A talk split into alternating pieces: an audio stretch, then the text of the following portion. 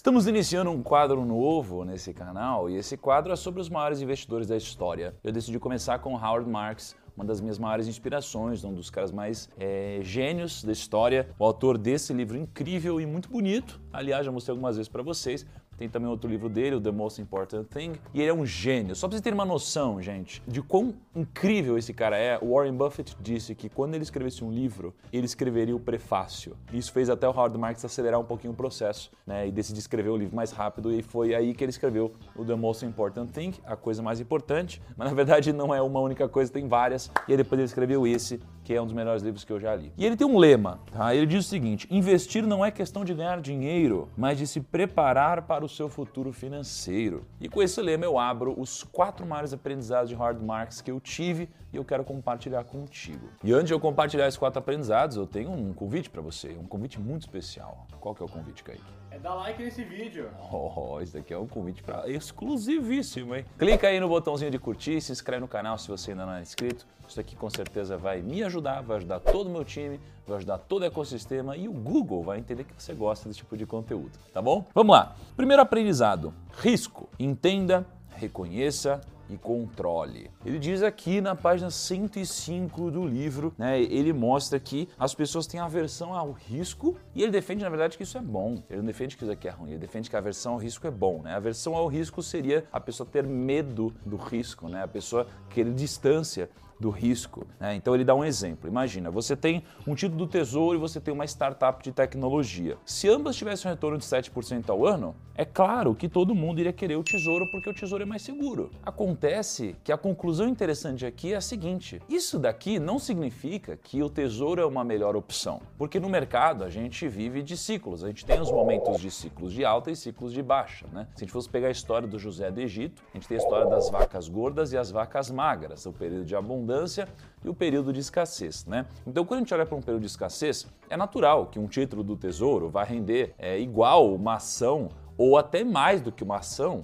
Isso aqui vai fazer a gente acreditar que o melhor a se fazer investir num título mais conservador. Só que quando a gente tem um período de vacas gordas, um período de abundância, acontece exatamente o oposto. E o que acontece é que uma startup de tecnologia pode ter um retorno de 10% ao mês durante vários meses consecutivos, enquanto o tesouro vai ter, por exemplo, 5% de rendimento no ano. E o ponto é que quando isso daqui acontece, é a aversão ao risco, ela se inverte completamente e as pessoas começam a se perguntar, como ele diz aqui na página 101, o seguinte: risco? Que risco, né? É, não, tem como dar errado isso daqui, tá subindo 10% ao mês. Quanto mais risco eu corro, mais dinheiro eu faço. Então, o ciclo, ele vai invertendo como você se sente em relação ao que acontece e te faz tomar decisões diferentes, as decisões que vão com certeza te fazer perder dinheiro. Por isso que a lição número um dele é risco. Entenda, reconheça e controle. Então entenda de uma forma geral o risco que você, uh, que você corre, depois reconheça o que está acontecendo, né? Porque entender tem a ver com entendimento técnico, o entendimento geral. Reconhecer tem a ver com você pegar esse entendimento técnico e aplicar na prática, né? Ah, estou reconhecendo isso aqui que eu já sei nessa situação ou naquela situação. Em terceiro lugar, controlar. Porque como agora eu consigo reconhecer, eu consigo controlar a minha decisão. Então, risco. Entenda, reconheça e controle o seu risco. Então, vamos falar um pouquinho mais sobre reconhecer os riscos, né? Tem uma ação que tá bombando lá fora, né, Kaique? Que não para de subir. Qual que é? Qual ação que não para de subir lá fora? Uma ação errada, Clubhouse? Não, não, não. Errada não. Não, não fala assim do Clubhouse. Não, o pessoal tá comprando Clubhouse pensando que é o Clubhouse. Ah, é ok. Clubhouse. Tem esse daí também. Não, mas tem uma empresa lá fora que não para de subir. Alguns acreditam que é a maior investição do planeta e outros que é a maior bolha do mundo. A grande Tesla. Grande Tesla. Então, olha só, quando a gente fala de Tesla, né? Será que você é capaz de entender todos os riscos que você corre? Então, vamos pegar um exemplo. A Tesla tem um PL de 1618. E, na verdade, isso aqui foi quando meu time me ajudou com esse roteiro do vídeo, né? Porque hoje, com certeza, já não está mais nesse múltiplo, não. Isso significa que o mercado está pagando 1.618 vezes o lucro de Tesla, tá? É barato? É caro? Bom, estão apostando que o resultado dela vai subir, com certeza. Agora, no caso de uma empresa como essa, os números estão muito otimistas. E para Tesla atingir um PL normal, por exemplo, de 20, né? ou seja, pagar 20 vezes o lucro de Tesla, ela teria que crescer o seu lucro em 81 vezes ou 8 mil por cento. Cara, olha só. Então ela precisaria crescer tudo isso para que justificasse um PL normal. E aí, nesse momento você faz uma avaliação. Né? É factível acreditar que a Tesla vai multiplicar tanto assim o lucro dela nos próximos anos? Se você julgar que não, uh, talvez seja um bom sinal para você desacreditar na empresa. Se você enxergar algum possível aumento na concorrência de Tesla, hum, talvez faça sentido também você uh, se preocupar um pouquinho com esses múltiplos esticados. Agora, o que, que isso significa na prática? Não significa que a Tesla não vai subir, só significa que a Tesla tem um upside menor. Tá? Então você precisa é, entender sobre risco. Então não estou falando sobre lucratividade, estou falando só sobre risco. Então o Howard Marks, para quem não conhece, é listado pela Forbes como a pessoa número 391 de mais rica dos Estados Unidos, que o coloca na lista global no número 945 do mundo com um patrimônio estimado em 2,1 bilhões de dólares. Imagina, se ele perder 50% do patrimônio, ele vai ficar com 1 bilhão de dólares. Para ele recuperar o que ele perdeu, ele precisa ter uma rentabilidade de 100%. Quanto mais você perde, mais você precisa se esforçar para você poder recuperar. E é por isso que você precisa controlar muito bem os seus riscos, tá? Uma porrada muito forte talvez seja irrecuperável num prazo curto ou médio. A segunda lição do Howard Marks talvez seja a lição mais importante, a maior contribuição dele ao mundo dos investimentos. Ele diz o seguinte: esteja atento aos ciclos econômicos. E ele tem um livro de 323 páginas só sobre isso, que é esse daqui. E logo no começo, na página 9, ele diz o porquê que você deve estudar os ciclos econômicos. E aí eu traduzi aqui para vocês. As probabilidades mudam conforme a sua posição no ciclo muda. Se nós não mudamos nossa posição, somos passivos a respeito dos ciclos. Em outras palavras, nós ignoramos a chance de inclinar as chances ao nosso favor. Então ele compara o mercado como um pêndulo, né? É um pêndulo em que apesar de ele tender a ter um valor médio, ele geralmente oscila entre dois extremos. E ele compartilhou com a gente na página 86 é, um exemplo muito interessante. Ele pegou que em 47 anos no mundo dos investimentos, desde 1970, o retorno anual do S&P 500, que é a bolsa de valores nos Estados Unidos, variou de mais 37% até menos 37%. E na média, o S&P se manteve em 10% ao ano de rentabilidade. Logo, ele foi atrás para saber, dentro dos 47 47 anos, quantas vezes o S&P teve um retorno de 10% ao ano. E aí ele considerou aqui uma margem de 8% no ano até 12% no ano. Então pensa, de 47 anos, a média de rentabilidade deu 10% ao ano. Então ele foi atrás nos 47 anos para puxar quantas vezes, nesses 47 anos, o mercado ficou com retorno entre 8% e 12% ao ano. Porque é factível imaginar que isso teria acontecido várias vezes. Mas, para a surpresa de Howard Marks, apenas 3 anos dos 47 anos, o mercado teve um rendimento de 10%, né, de 8% a 12% no ano.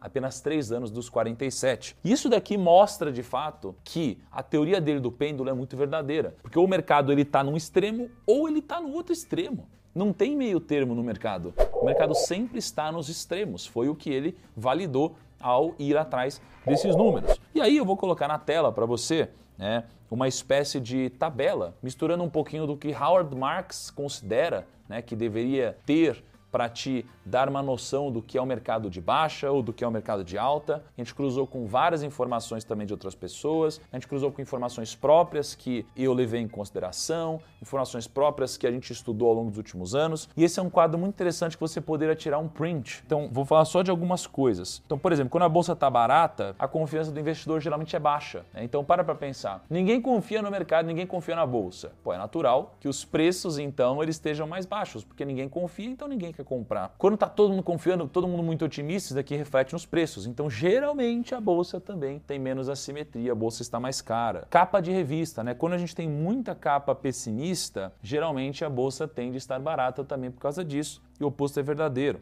IPOs. Quando a gente tem muito IPO acontecendo, isso aqui geralmente é um sinal de bolsa cara. A gente está vendo muito IPO acontecendo agora. Muito, né? E o público comprador, alavancando. Isso aqui geralmente demonstra que tem muitas pessoas fazendo IPO, muitas empresas fazendo IPO, e as pessoas às vezes nem fariam IPO, mas pensam, putz, mas nesse preço eu faria. Então vendem fatias das suas empresas. Né? O índice de desemprego. Quando o índice de desemprego está alto, né, geralmente a bolsa também está barata. Por quê? Porque está todo todo mundo acreditando no apocalipse. Uma métrica que a gente adicionou aqui foi canais do YouTube e número de guru. Quando tá todos os gurus falando mal da bolsa, geralmente a bolsa tá barata. Quando tem poucos canais de finanças ou fonte de finanças, a bolsa tá barata. Quando tem muito canal de finanças, o negócio tá muito aquecido. Quando tem guru em todo canto, que a bolsa é uma oportunidade, geralmente a bolsa tá cara. Então tem várias coisas interessantes aí. Essa tabela é muito importante. Tire um print disso e você vai ver que na verdade ela, ela é muito parecida, né? Se resume a quando tá todo mundo otimista,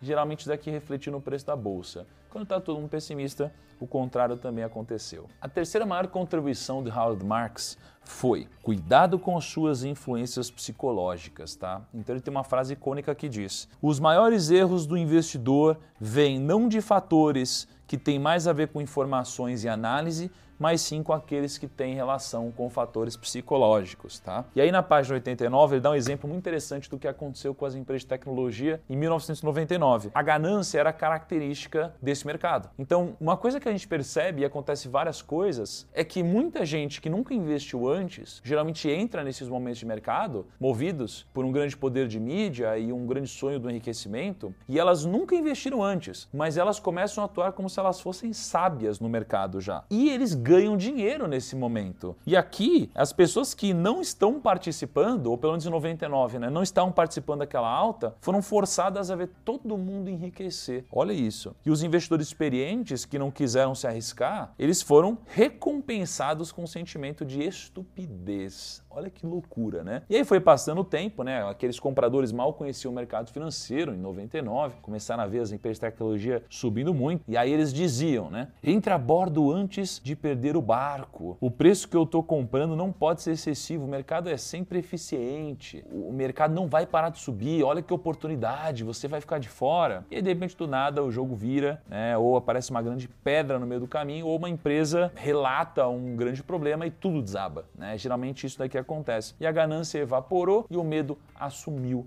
né, nessa crise é, das empresas de tecnologia. Então, compre antes de perder virou venda antes de tudo cair até zero. Daquela galera que falava, cara, compra logo antes que você abra mão de uma puta oportunidade. Rapidinho muda para meu, vende tudo antes que vire zero. Rápido. Isso é que acontece de tempos em tempos no mercado. E aí esse um monte de gente a galera começa, ah, bolsa é cassino, bolsa é cassino, bolsa é cassino, mas ela pode ser um cassino. Ela não é um cassino. E aí tem uma outra observação interessante do Howard Marks, que ele diz o seguinte, não olhe para os sentimentos, olhe para os dados. Então, se você olha para um PL histórico da bolsa, por exemplo, olha para esse gráfico que está aparecendo na sua tela. Te dá vontade de imaginar que existe realmente muito upside na nossa bolsa ou não? Porque historicamente, isso aqui é o maior PL que a gente já viu em reais. Então, isso daqui é muito louco. Quando você olha para o PL histórico do S&P, olha como que a bolsa estava em 2008, olha como que ela está hoje. Será que realmente tem muito upside? Eu não estou te dizendo que tem nem que não tem, é só para que você olhe para dados e reflita em cima de dados e não em cima